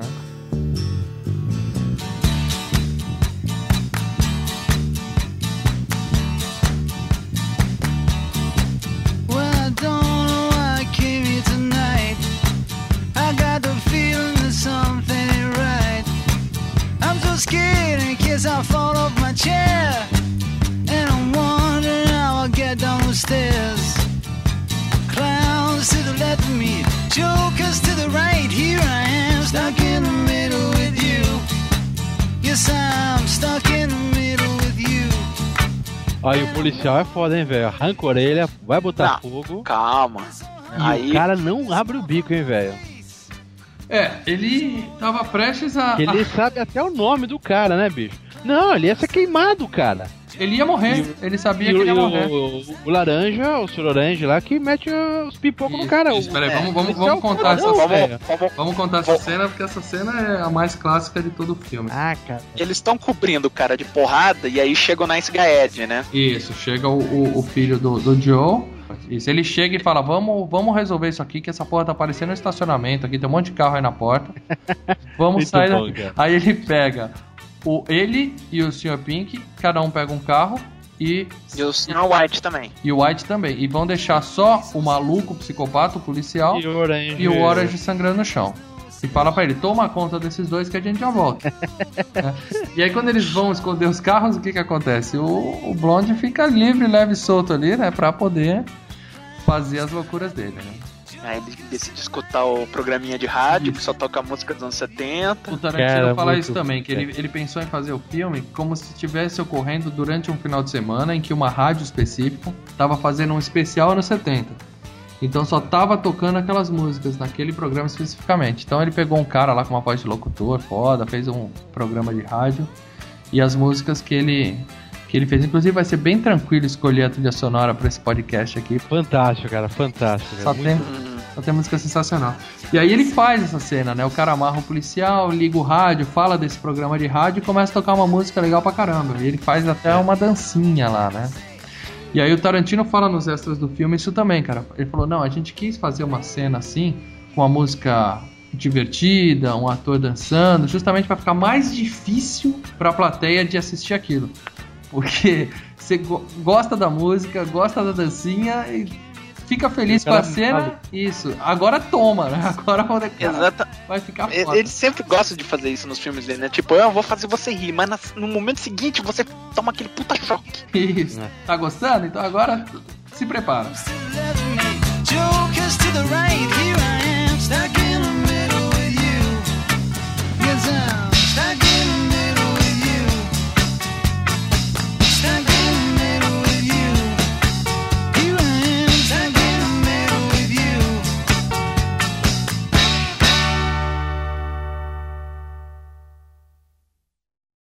Aí o cara fica completamente maluco, pega uma navalha. né? Não, não, primeiro ele pega uma arma, aponta pro policial e finge que vai atirar. Isso aí já é uma cena foda. O policial fica se debatendo. Ele é amarrado, pra trás, né? ele fica só esticando o pescoço pra lá e pra cá pra É. tentar desviar da bala. Puta desespero, É. cara. Puta uma cena desesperadora, né, cara? Aí a gente descobre que o cara não, não tá com intenção de atirar nele. Ele vai ser mais sádico que isso, né? Ele puxa a navalha, dá uma talhada na cara do policial e depois. Senta no colo, né, cara? E começa, puta, aquela ele sentando no colo do cara. Hum. E com, para, fica quieto, tô, tô trabalhando, parece, né, cara? E, e corta a E porra corta a orelha do cara. da merda da porra da orelha do cara. Essa cena, o que que acontece? Eles gravaram on screen. O cara cortou a orelha mesmo, mostrou cortando, colocaram até um tubinho que jorrava sangue da orelha do cara. Só que depois Tarantino achou que ficou muito forçado, muito a cena não ficou, Ficou falso. ficou falso Muito que o. Bill, né? Muito que o Bill. É, né? depois que o Bill ele É, chutou é. o balde, né? Ali ele queria um pouco É. mais de realismo. Mas no, é, mas no Kill Bill era, era relaxo mesmo. Mas ali não, tinha que ser real. Então na hora que o cara vai cortar, a câmera foca o teto, né? É, ele falou que o efeito ficou uma bosta, então ele falou, então eu vou jogar pro outro lado, A né? câmera Sobe a sai, fica off-screen, mas depois você, não, você fica naquela, que aconteceu? O que aconteceu? De repente o cara ele aparece volta com a orelha na mão. com a orelha na mão, cara. Puta. Ele fica falando na orelha do cara, assim, né? Ele a orelha. chega, pega a orelha e fala, nossa, você tá me ouvindo? E Dá você vê que ele mostra o cara com a orelha, com a outra orelha só, é, a câmera filmando só Isso, outra no orelha. começo não orelha, né? mostra, no começo não mostra. Não, eu mas- pensei, será que não vai mostrar, cara? Ah. Só depois. Ver. Cara, a hora que ele fala com a orelha do cara na mão dele e fala, você ouviu isso? Cara, eu ri nessa cena, cara. Eu ri. Depois eu falei, puta, do que que eu tô rindo, cara? Que cara é essa- completamente... Mas essa era a intenção do Tarantino, você rir. E depois ficar se sentindo mal por isso, né? Exato. Ah, outra coisa, o próprio ator que interpreta o Mr. Blount, ele não conseguiu gravar essa cena, cara. Ele demorou, Não, não. ele demorou várias tomadas pra conseguir fazer. Aquela parte que o policial fala assim, é, eu tenho um filho pequeno, ali ele parou a gravação, porque aquilo não tava no script, tá? O, o cara deu uma, deu uma improvisada, né? O ator que fazia o policial. Ele Aham. parou porque ele começou a chorar. Ele fala isso nos extras, cara. O ator tinha um filho pequeno, né? Ele tem aquela cara de malvado. O Vic Vega é o mais motherfucker de todos. Ele tem cara de safado, mas é um bananão, cara. Ele falou que ele parou, Ah, ele chorou nessa parte e ele teve que gravar a cena, sei lá, sete, oito vezes até conseguir fazer. E- e- esse ator, só pra assim querer cortar, mas vai cortando. Esse ator que faz o malucão lá, ele fez aquele. Ele é o policial da experiência, né? Da, da- É, é ele, ele é o herói da experiência. É, é. Ele só fez policial depois, né? Em filmes assim. Ele não fez mais nenhum doidão assim, né, cara? Não, eu acho que de vez em quando ele faz uns malucos, né? Não, ele É. nesse filme, eu não sei se é por causa do, do personagem, mas eu achei ele com cara de psicopata mesmo. Ah, não, ele ficou bem pra caralho. Deixa eu ver Mas aqui. beleza. O Marcelo já tá no MDB. Pô, claro, ele tá aberto aqui. Não, porque eu lembro ele como na, na experiência, cara. É, a experiência, mas ele era, ele era um fodão, né? Ó, eu, É, não, não, ele é, ele é manjado. como é que é o nome do manjado. ator, Marcelo? Michael Madsen. Michael Madsen. Eu sei que pra esse filme, é, quem fez, participou da- da- dos testes aí. O David Duchovny do Arquivo X. Era pra ser o policial. Era pra ser o policial? Eu, eu- Pra ser o policial. eu sei que ele participou dos testes e não passou. Não sei qual era o papel que ele ia fazer. Eu sei que o, o George Clooney e o Christopher Walken, os dois recusaram o papel no filme. E provavelmente um deles também ficaria no lugar desse Michael Madsen. Ele não era a primeira opção. Mas acabou que ficou bem pra caramba não, pra ele. É porque assim, pro Christopher Walken, né, o papel teria que ser mesmo do. O mesmo do Keitel. E o Keitel já tava com ele na manga. E Jorge Clooney não dá pra ver ele também como psicopata, né, cara? Não, mas eu acho que os dois fizeram teste justamente. Jo- Os dois recusaram o papel de Mr. Blonde. Eles iam ser o, ca- o Ah. psicopata. Não ia Então. ser Mr. White, não. Então, o Walken, pra, o Christopher Walken, ele que, iria pegar o papel do ou do psicopata ou do Sr. Blonde. Mas eu acho que ele queria o. o- ah, ou do Sr. White. Mas como o Sr. White já tinha o cartel, ele fala, ah, vou puxar o carro. Uhum. É aquela história, né, cara? Depois que a gente vê o filme, o ator é aquele, a gente pensa, o cara nasceu É. pro papel, entendeu? A gente vê quem poderia ter Não, feito, a gente fala, nossa, que- nada a ver. uns caras que não, não, não dariam certo. Uns caras que você fala que não dá certo, cara. A gente acha que não dá, cara. Talvez se ele tivesse gravado, a gente ia falar, porra, esse cara nasceu pra esse papel, entendeu? Tem muito isso no cinema, né, cara? É porque no cinema já tem cara que tem cara de bonzinho, que sempre vai ser vilão, né? Aquele cara do machete mesmo. Ali não Né? tem jeito, né, cara? Porra, aquele cara sempre vai ser um mexicano filho da puta assassino, cara. Você entendeu? Então, tem uns caras que ficam marcados nisso. Então acabou que foi esse cara mesmo que fez, mesmo sendo um bundão, ele acabou se saindo muito bem como um maluco, né? E aí o que, que ele faz depois que ele arranca a orelha do cara? Ele resolve que vai tacar fogo nele, né? Então ele vai no carro, volta com uma latinha de gasolina ou querosene. Legal que o, o som abaixa quando ele sai de E, não, ele sai do, É, a ele- câmera saiu, o som da música parou, cessou, é silêncio total. Aí quando ele volta, a música tá tocando. E ele vai olhando, né? Ele vai no carro, olha pra um lado, É. olha pro outro, vê se tem alguém olhando. Tem barulho de né? criança brincando, cachorro E ele tranquilo pra caralho. Super É. sossegado, super Ah, sossegado. tranquilo e assim, atento, né? Antes de entrar, ele olha outra vez se tem alguém vigiando ele, olha pra um lado, olha pro outro. Daí quando ele abre a porta, já tá o som lá dentro, e você fala, puta, vai voltar aquele clima foda de novo, né? Isso, cara? aí, aí vale uma pausa também pro seguinte, cara. Ele volta com aquele galão de querosene. Tem uma edição especial de colecionador do DVD desse filme, que é duplo. Que é esse. São dois DVDs dentro de um galão de querosene. É o formato de um galão de querosene. Esse, Cara, esse eu queria né? comprar, cara. Deve ser sensacional, cara. Eu tenho um review da embalagem no YouTube, cara, que é espetacular, cara. Esse eu queria. Nossa, cara. Aí ele volta, quando ele vai tacar fogo no sujeitinho, o Mr. Orange Joga, é, joga pra caralho. olha né? querosene, E faz. daí você imagina aquela porra ardendo no, no, no- na, na, no na orelha do cara, né, bicho? Deve arder pra caralho aquela merda, né, meu? Jogando. Acho que ali ele tava com preocupações maiores pra se preocupar. Se tá É. entendendo ou não. Não, é berra. Ele berra, É, cara. é, ele É, berra. é, tá doendo. Então, aí o sujeito tava lá pronto pra tacar fogo no policial, né? Já tinha espalhado o querosene, já tinha feito aquele risquinho pra poder jogar o, o isqueiro. Aí o Orange pega e fuzila o sujeitinho, né? Dá, sei lá, trocentos tiros nele, né? Um balaço no cara. Um não, aí- né? Uns 40, né? E aí ele vira pro policial, tudo ensanguentado. Ele vira e fala: Eu sou policial. É, isso. Ele fala pro cara, eu sou policial, o cara fala, eu sei. É, aí que o Leandro o nome, comentou. né? Fred alguma coisa, ele fala, né? Fred Neuendijk, né? Um o negócio Leandro assim. comentou que o cara sabia que tinha um, um- um policial infiltrado, sabia quem era e ficou lá deixando a orelha realmente. Eu já tinha abrido o bico faz tempo, velho. É, ele, ele ia morrer de qualquer jeito, né? O cara... É. Aí o que que acontece? O sujeito fuzila o outro e aí o policial vira pra ele e fala: Porra, eu tô muito feio, eu tô deformado. aí o cara fala: Seu filho da puta, eu tô morrendo tô- aqui, vai tomar no seu cu. tá preocupado se perder a orelhinha?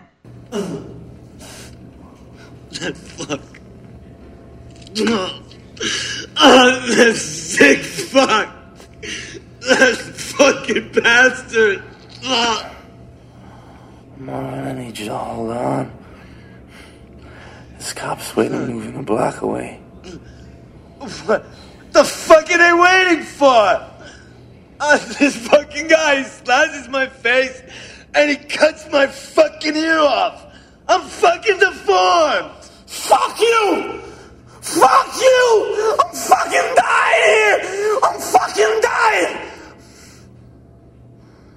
Eu tô morrendo! Ele mostra uns closes na orelha, aquela- aquele miolo que mostra ali, né, cara? Aquela a carne viva. Puta, é muito foda Muito aquilo, bem né? feito, muito bem feito. E o, o filme, o Tarantino falou, cara, que o, a violência pra ele que ele colocou não é assim passar uma mensagem de sociedade, alguma coisa política, não. Ele só acha legal, né, é puramente estético. Ele gosta da violência, acha que vai pegar bem no filme e tome violência, né? Tem um, tem um vídeo na internet, na época que saiu o, o primeiro Kill Bill. Ele tava divulgando né, um filme e tem ele dando uma entrevista numa TV. E as- uma senhora, uma velha, vira pra ele: "Mas por que, que você faz filme violento? Começou a tacar o. Descer o cacete que ele faz só filme violento, que esse filme não é. É, que esse filme é uma, é uma futilidade fazer esses filmes violentos. Aí ela, por que você faz filme violento? Ele perde, ele perde a estribeira, tá de saco cheio, ele vira e fala, porque é legal, pô! É, é, e o- o- os diálogos do filme também são assim. Caso à parte, né, cara? O filme tem. Ó, isso aí eu não contei, não, tá, gente? Eu peguei na internet. Tem 272 fucks no filme. Tá? Eu acho que só pede pro Cassino. Que só o Joe Pet fala mais de 500 fucks naquele filme. que é sensacional. Aí o que acontece? O policial tá lá morrendo. E aí a gente corta pra história do senhor, do senhor Orange. Aí que conta como foi que o, que o infiltrado foi recrutado, né? E, é- e aí que, e aí que muita gente acha que o filme é do, do, do, do Orange, né? O que que acontece? Isso. E, e eu contei. Ele tem o momento dele, né, cara? Não, eu- o filme dá uma parada de 23 minutos, cara. É quase um terço do filme. pra contar a história do Sr. Orange. Quer dizer, Você sabe Demora. que você sabe que cortaram mais uns 10 minutos, né? Você falou 23, mas era pra ser 33 então, né? Tem 10 minutos de cenas deletadas que tem no nos ah, extras. do, do Orange, né? Isso, contando como. Porque mostra ele é, puxando a ficha do Sr. White, descobrindo o nome dele, passando pra polícia. né? Inclusive. É, gordura. É, o filme não tem nenhuma fala, não tem nenhuma personagem mulher no filme. Tem só a maluca que dá um tiro no, na barriga do policial no carro, né? Puta, cara, que cena, É, né, cara? é, é, Pensando vai- que ia ser um, um- um, sei lá, um policial, cara. E é uma dona de casa que sai, pega a arminha e dá um tiro Isso, no é uma, cara. é uma dona de casa, uma, uma Ah, republicana da vida que tem um revólver no porta-luva, o cara, Merda, o cara abre a porta e já toma uma bala na barriga, né, cara? Porra, velho. Então, a- a- tinha uma mulher no filme que era uma policial que trabalhava junto com o Orange, que conta pra ele toda a história do Mr. White e tal. Tem uma parte no filme que ele fala que ele já trabalhou com. já fez um trabalho que tinha um policial infiltrado. Não sei se vocês lembram desse diálogo, é uma parte curta do filme. Ele fala que teve um, um trabalho que queria fazer que tinha um policial infiltrado. E que ele teve que cancelar o trabalho quando descobriram isso. Sim, sim, sim. Só fala isso. Nessa cena que foi deletada, a policial conta pro Mr. Orange que o cara foi. Quando ele descobriu quem era o, o rato, ele foi na festa de aniversário do policial, matou o cara, matou a esposa, matou o filho e matou o cachorro. Atirou em todo mundo lá naquela porra. E depois cancelou o trabalho. Não, não, mas é o seguinte, ele deve ter filho da puta. Ele matou o cachorro primeiro pra todo mundo ver o cara matando o cachorro, né, velho?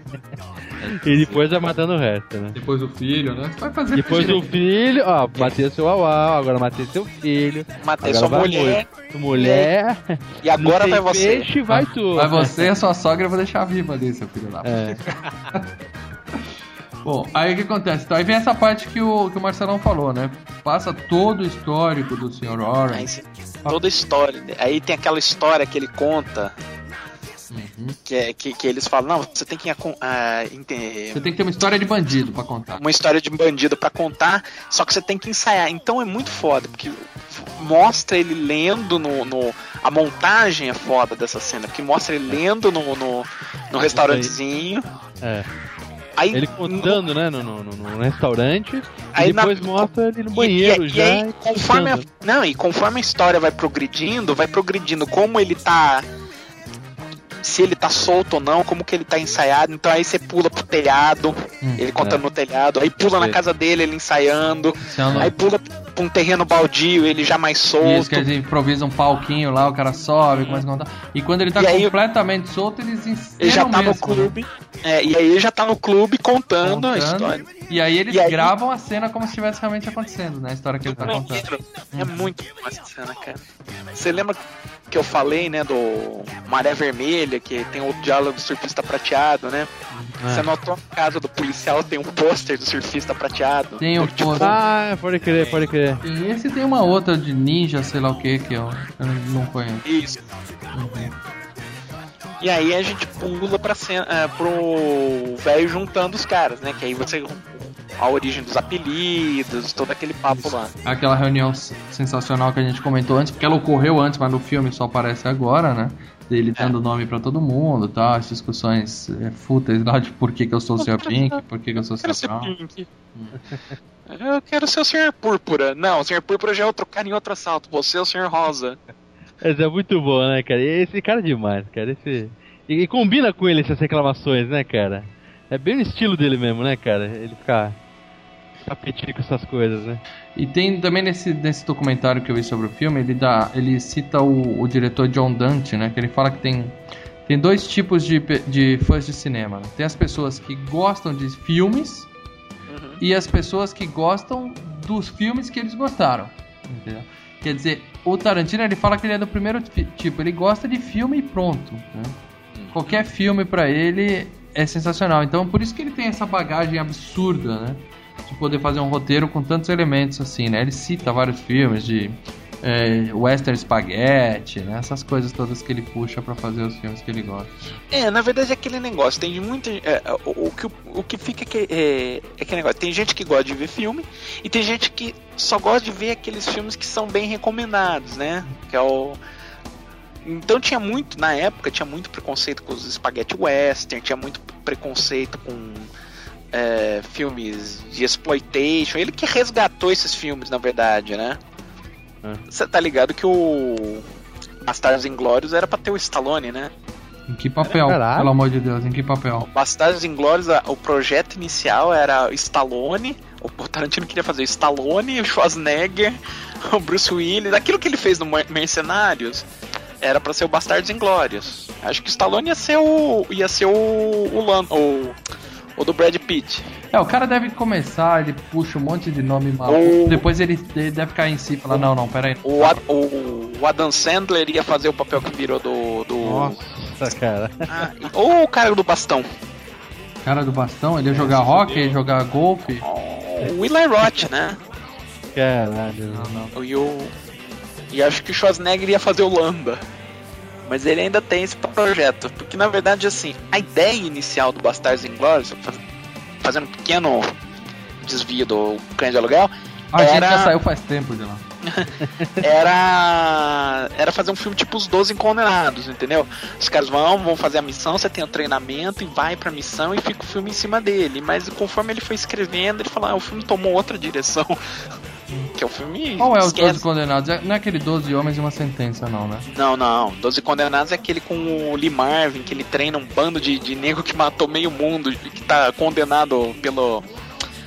Ai, como é que é aquele tribunal militar lá? Não conheço esse filme. A corte. Corte marcial. Eles foram condenados na corte marcial, todo mundo ia morrer. Aham. Eram 12 caras. Eles contratam esses caras pra fazer uma missão suicida. E no meio desses caras tem o Donald Sutherland, o, Ah, só, só, o, o Charles Bronson. só filé. Só Cara, os filé. eu conheço 11 Homens e um Segredo só, esses 12 condenados. Que aliás é um filme de assalto, né? Que o, o Tarantino ele falou que ele teve a ideia de escrever esse roteiro quando ele tava lá trabalhando na locadora, porque ele tava vendo filmes de assalto, ele adorava esse tipo de filme, e ele reparou que só tinha filme antigo de assalto. Todos os filmes É. que tinham desse estilo eram anos 70. Fazia tempo que ninguém fazia um filmão assim, né? É, eu lembro que ele falou que um. Eu tenho. um- Eu tava lendo numa entrevista com ele que ele- um dos que ele mais curtia era o grande golpe do Kubrick. Que era exatamente nesse, nesse estilo também. Ele falou, pô, ninguém mais tá fazendo filmes desse, filmes desse tipo de assalto, tá? Vou- aí veio a ideia e ele resolveu fazer, né? Foi aí que tudo começou, né? Bom, voltando então, vamos voltar pra onde tá o filme? Tá um pouquinho Ele longe. pulou o assalto mais uma vez. Isso, aí a gente descobre, né, que tá naquela a morte cena. do Brown, a morte do Tarantino. Você, ele mostra, né, como é que algumas pessoas fuderam no assalto, né, que é o Tarantino. Aí eu achei uma cena um pouco fraca, né? Ele bate no carro da frente e ele já tá com alguma coisa na cabeça que eu não sei o que é. Se ele É, eu não entendi quando ele tinha morrido, cara. Eu falei, pô, que merda, ele bateu a cabeça no volante e Não, morreu? Entendi, não, cara. O Keitel falou, ele toma um tiro antes, né, quando ele tá saindo assim. Isso, ele já bate E é o carro. por isso que ele bate o carro, né? Porque já tá meio grog.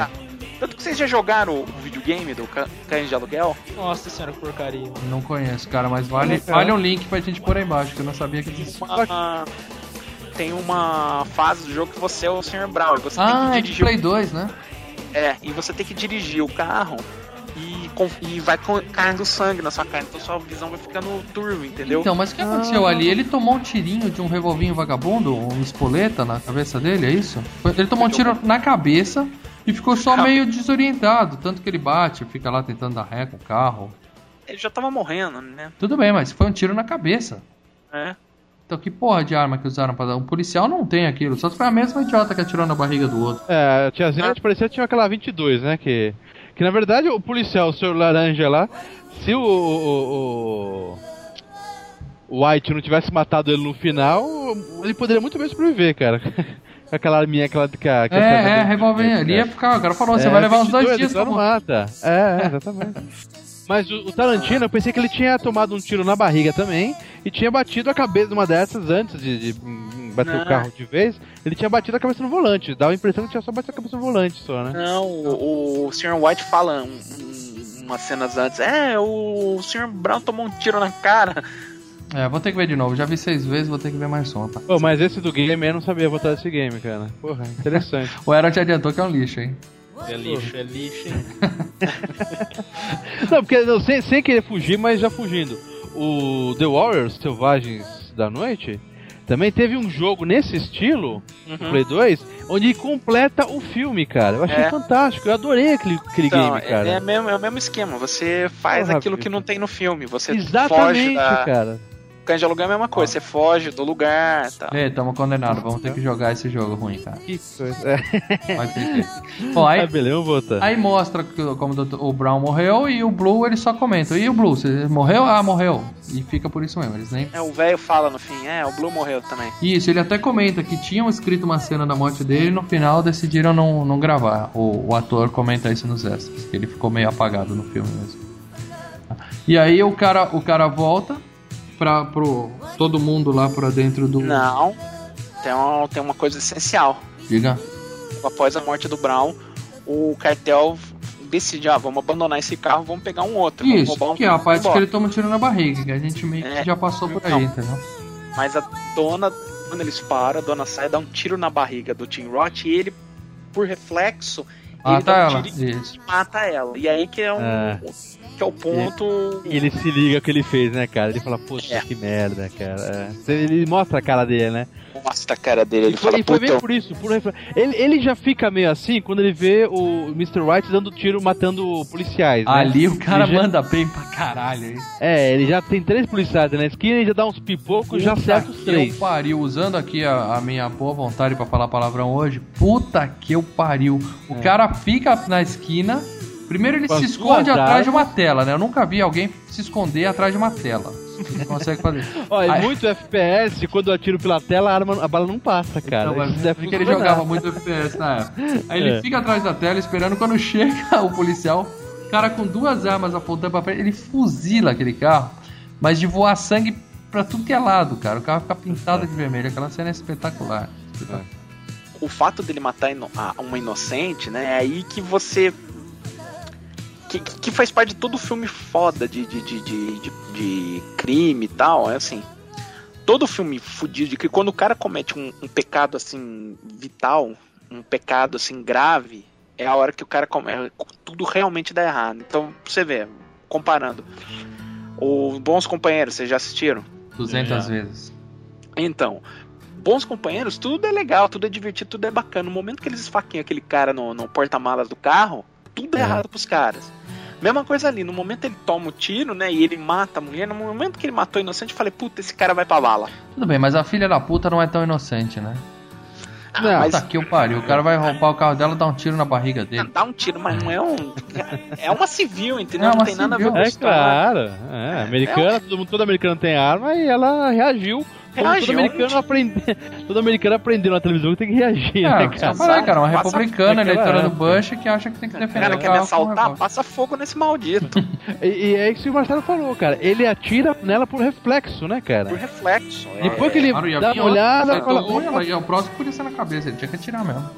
Não, mas é assim, é aquele negócio, eu matei uma, uma inocente. É, e mostra E aí- bem, né? O close nele mostra ele Ele fala, pensando. Puta, eu fiz merda. É, e aí, Quando eu vi aquilo, eu falei, pronto, vai pra vala. aí volta todo mundo pro armazém, e aí o Marcelão falou que a cena principal que ele mais gostou no filme foi a inicial. Eu acho que a maioria das pessoas gostam da cena da tortura, o cara cortando a orelha, os mais sádicos, pelo menos, né? Agora, quando volta todo mundo pro armazém e vê que o, o, o Sr. Blonde já tá morto lá no chão, é a minha cena favorita, cara. Que o, o, o, o Joe chega e fala: Esse cara, eu nunca confiei nele, ele é o policial. E aí o Sr. White entra e vai intervir em defesa do, do Sr. Orange, né? Que tá no chão morrendo. Exato. E aí o Ed explica esse. Aí é o que o Ed conta, né? A história do Blonde. Pô, o cara foi pra cadeia, podia ter Isso. que aguentado. A única e agora, interpretação dele no filme todo, o resto ele só fica enrolando. E agora. E agora.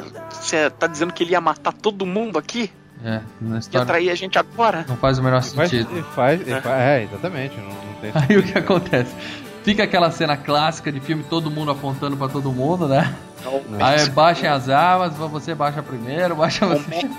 O México. tem passe mexicano, tá ligado? Exato, o Mexican Standoff. É o clássico. Só que ali o que acontece? O Joe atira no, no Sr. Orange e todo mundo atira em todo mundo, cara. Essa cena é espetacular. E mais de uma vez, né? Não, Não. é um tiro só, O, né? o, o White- White atira nos White dois. atira- no pai e no filho. dois. Puta, sensacional, cara. Ele atira nos dois ao mesmo tempo que toma o tiro dele. Eu voltei essa cena vi umas quatro vezes, cara. Muito, muito sensacional, cara. Muito bem feita, cara. Aí cai todo mundo morto no chão. O Pink borra as O calças. Pink que tava na cena, mas desde a hora que o pessoal levantou as armas, ele já foi pra baixo da escada lá, ficou escondido. Muito bom, cara. Espertíssimo, né? É o que eu tô falando. Esse é o cara mais esperto de todos. Cara, esses caras piraram. Ele simplesmente sai andando, pega os diamantes e se pica dali, né, cara? Sai correndo. Saiu da cena do crime, né? E um pause, Hum. a mala, mais um. Muito, muita gente fala que a mala que aparece aí é a mala que depois aparece Fiction. no Fiction. Que abre e sai a luz, né? Do, do- É. Da mala, né? E o, o, o cara foge com o dinheiro. E o resto fica todo mundo morrendo lá no chão, né? E o Sr. White ainda tá agonizando. Gemendo vai abraçar lá o. Ele vai lá consolar o cara que ele acabou de salvar. E fala, ó, fique tranquilo, a gente vai ser preso, mas a gente vai sobreviver, né?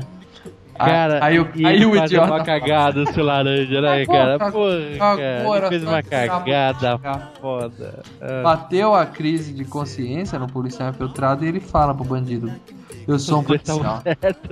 Eu sou traíra, cara. Puta. Que isso. Aí o cara decide: Ah, é? Você é policial? Então beleza. Então a gente Aí não a polícia chega, né? É, ele põe o É. revólver na- no queixo do cara, fica esperando a, A polícia poli- chegar. Quando a polícia chega, ele mata o Sr. Orange. Ela, não, não faz isso, não faz isso, né? É, abaixa a arma, ele Dá- fala abaixa a arma, caralho. Ele dá o último tiro e tira pra polícia-. Vara ele de bala. E assim termina a melhor estreia de um diretor na história do cinema mundial. Ou alguém discorda disso? Olha, tem várias estreias fodidas também. Essa é uma das melhores. Cita outra, Ó.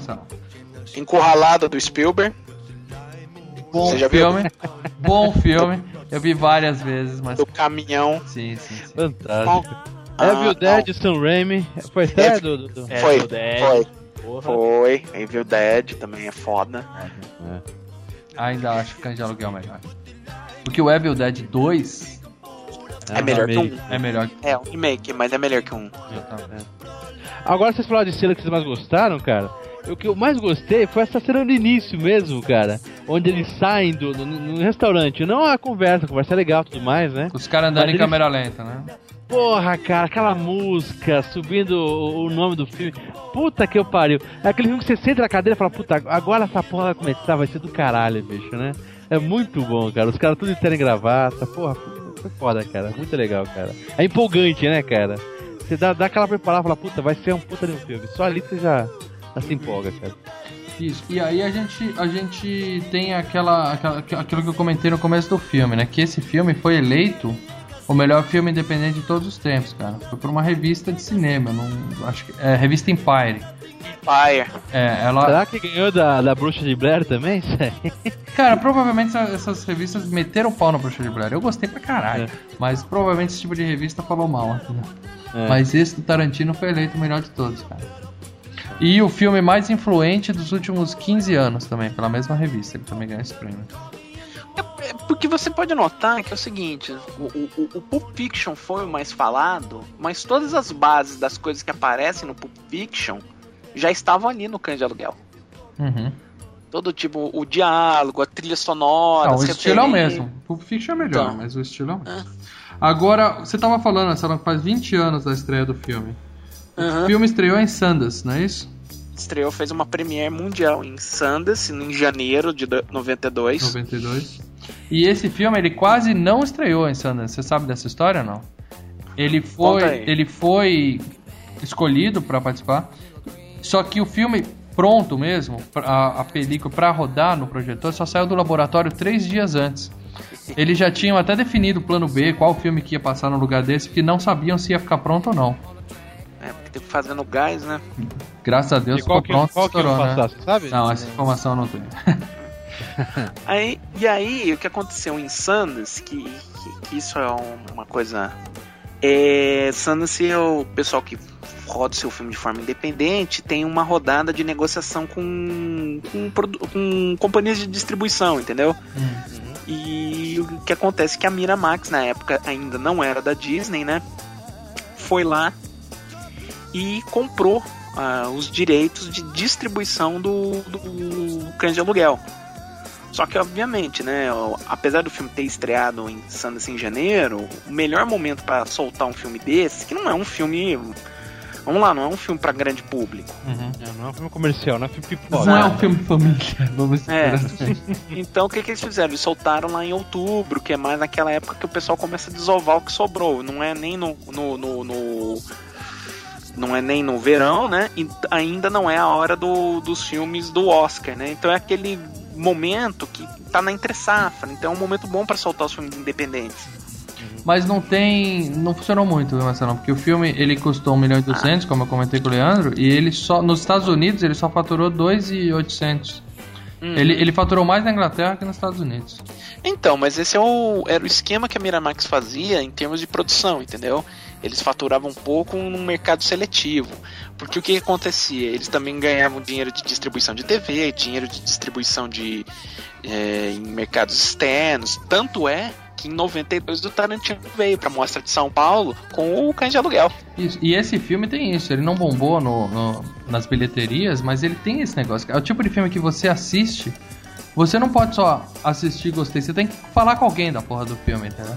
É o filme que você assiste, você tem que contar pra alguém, cara, você Você precisa tem que ver gravar essa um merda. podcast, né, cara? Tem que gravar um podcast. Ou no né, nosso cara? caso, já grava um cast e já fala pra várias pessoas de uma vez só, né? Mas É. a primeira É. vez que eu vi esse filme, cara, eu indiquei pra muita gente, cara. Muita gente. Nossa, eu vi esse filme, acho que. Eu vi esse filme depois do Pulp Fiction, mas antes do Jack Brown, se eu não me engano. Ainda bem que você viu antes do Jack Brown, hein?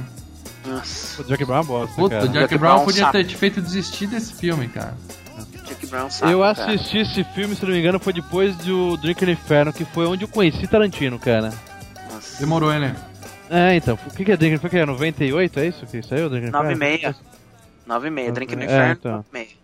Foi onde eu conheci Tarantino, depois que, que eu comecei a, buscar, cara. Pulp Fiction, Pulp Fiction fui ver, no, fui ver no cinema, cara, foi foda. Nossa. Pulp Fiction eu fui ver no cinema duas vezes, cara. Espetacular. É um dos poucos filmes que eu vi no cinema mais de uma vez, cara. Não vou. Posso até falar quais foram os outros aqui. Exterminador do Futuro 2. Ti- Não é falar Titanic, não, né, amor? Não. Falar Titanic, nós vamos editar essa porra. Titanic velho. eu vi meia vez porque eu dormi metade do filme. Ah, o cara, tá- Exterminador do Futuro 2 eu assisti quatro vezes no cinema. E o Jurassic Park eu assisti duas vezes também. Acho que Bastardos Inglórios eu assisti umas quatro vezes. Espetacular, também. Aí tem algumas coisas que a gente tava falando, né? Da, daqueles elementos, eu falei a mala, né? Do Alabama, o próprio Vic, Vic Vega, né? Uhum. Que vários filmes do Tarantino eles se tangenciam, né? E, e tem algum. Existe algum, algum tipo de esquema pra você falar, quer seguir Tarantino, vê, começa por esse, pra você começar a ligar? Tem alguma. Alguma ordem dos filmes pra ver? Não, não tem muito isso. Não, não tem, mas o que tem é o seguinte, pelo. Eu, eu tava andando dando uma pesquisada, porque até tem aquele curta, né? O Tarantino's Mind. Lá eles falam Sim. muitas coisas disso. Fala muitas coisas. Que é Mas do, dos dois brasileiros do. do... Isso, o seu Jorge Satomelo. Isso, muito bom, cara. Vamos pôr o link Mas mano. assim, eles eles emendam, né, todos os Aham. filmes em um, mas pelo que eu andei dando uma, uma lida sobre isso, na verdade existem dois tipos, dois universos do Tarantino. Ah. É, O Tarantino criou um universo real e o universo uma, todo filme, é, todo filme que é meio sai de um pouco do, do universo normal é, é outro. Então, por exemplo, esse filme Cães de Aluguel, Pulp Fiction e Assassinos por Natureza, eles se interligam. Tá. Agora, Kill Bill já não. Kill Bill, o Kill Drink Bill, no Inferno. é o Kill Bill liga com o Drink no Inferno e com Prova de Morte, Que é esse universo fantástico que você falou aí. com o Planeta Terror e com Assassinos por Natureza. Tá, faz sentido, faz sentido. Tanto é que no Kill Bill, no Drink no Inferno e no Prova de Morte, no Planeta Terror tem o mesmo personagem, O xerife. o xerife. É o mesmo ator, o mesmo personagem, É. ele aparece em todos. Caralho. Ficando velho, preciso rever essas fotos de novo, cara. Puta que eu pare. você vê um a cada cinco anos, né, cara? Você não liga, depois você começa a juntar, cara, é incrível. Por isso que eu falei, parece que tem até uma ordem pra ver os filmes, né? Dá essa impressão, né? Não tem, mas dá a impressão, né, cara? Acho que qualquer ordem que você vê, você vai curtir pra caramba. Importa. É. Outra coisa, outra coisa do, do de Aluguel, né, cara, que ele deu origem a uma, uma- uma, tipo, uma série de parcerias de, do, do Tarantino, né? Que frequentemente voltaram nos filmes dele. Por exemplo. Bom, o Harvey Keitel voltou no Pulp Fiction. É, ele continuou a trabalhar com o Michael Madison, que foi trabalhar no, no Kill Bill. A própria Miramax, que produziu, que depois virou a Weinstein Company, né? É, você citou um outro aí que trabalhou na Mora Queima-Roupa também. Um dos, dos caras aí. O Chris Payne, o Chris Payne trabalhou no Buscemi Amor também voltou no, no Pulp Fiction, não voltou? O Buscemi voltou no Pulp Fiction, ele era o garçom lá, o É, o Buddy Holly, né? Bud Holly, exatamente. O, e uma, uma coisa que vocês, fãs de Walking Dead, vão. A KNB, né? Quem? KNB é a empresa de efeitos que fez, fez o- a orelhinha ali do, do cães de aluguel. É uma empresa mega de efeitos especiais de maquiagem. Na época não era ainda, né? Ainda tava começando, mas É, já pra, era. pra ele caras poder contratar com a- o pouquinho de orçamento que ele tinha. Exato. Mas já eram caras rodados, entendeu? E ela E que tá fazendo o Walking Dead agora? ó. Não só isso, não só tá fazendo, como o N daí é o Greg Nicoteiro. O Greg Nicoteiro, além de ser um dos donos de fazer o efeito, produtor do Walking Dead, já escreveu e dirigiu alguns episódios. Tudo bem, mas aquele cara do Drink no Inferno que faz efeito especial também não é dessa empresa. Que eu sou Não, fã do o- cara que fez o dia do O O Savini? Savini, Tom Savini, Tom Tom Savini. Savini, exatamente. Aí é que tá, o Tom Savini ele foi mentor do Nicoteiro. Ah, esse cara O. Nicoteiro, tra- o Nicoteiro trabalhou pro Savini, aprendeu a trabalhar com o Savini, depois montou a empresa dele, mas é tipo, é chapa do cara. Como que o Tom Savini é na, na, na Tom Savini na, na, na Drink no Inferno, aquele... É Sex Sex Machine? Sex Machine. É o que tem um revólver no saco, né? É. muito bom, cara. Eu acho que a gente pô, podia terminar, pessoal, falando. Cada um falando da. Da sua frase mais foda que achou no filme, assim. Eu acho que pra mim a frase mais foda que tem no filme é quando o Michael Madison, quando ele fala assim, é você vai latir o dia inteiro, cachorrinho, ou você vai Você morder. vai morder. Puta, Essa- pode essa crer, frase cara! Eu queria ter falado isso, velho. Essa frase é foda, cara. Essa foi muito boa, Eu cara. tenho É, é outra chamar- dele. Eu tenho outra Cara. dele. Ele tá conversando com os dois contratantes, aí o, o, o Nice Guy Ed fala pra ele, começa a falar uns palavrões, ele fala assim: Se você vai falar que nem uma puta, eu vou te bater que nem uma puta. É, crer, cara. Aí ele se pega, ficou rolando no chão, que nem duas crianças lá brincando. Muito, bom, cara. Eu, eu não tenho nenhuma de cabeça, eu não tenho nenhuma de cabeça, mas adorei a de vocês, cara. É, É, qualquer funk, funk, funk que eles falam também é espetacular. É, É, a frase inicial é foda. Outra que eu gosto é a hora que, eu, que ele briga logo no início, o Pink com o Sr. White, que eles apontam a um pra cara do outro e falam, eu sou a porra de um profissional. Uhum. Tá um, um deitado, né? Um Está deitado. na capa, está na capa do DVD, cara, essa cena. É.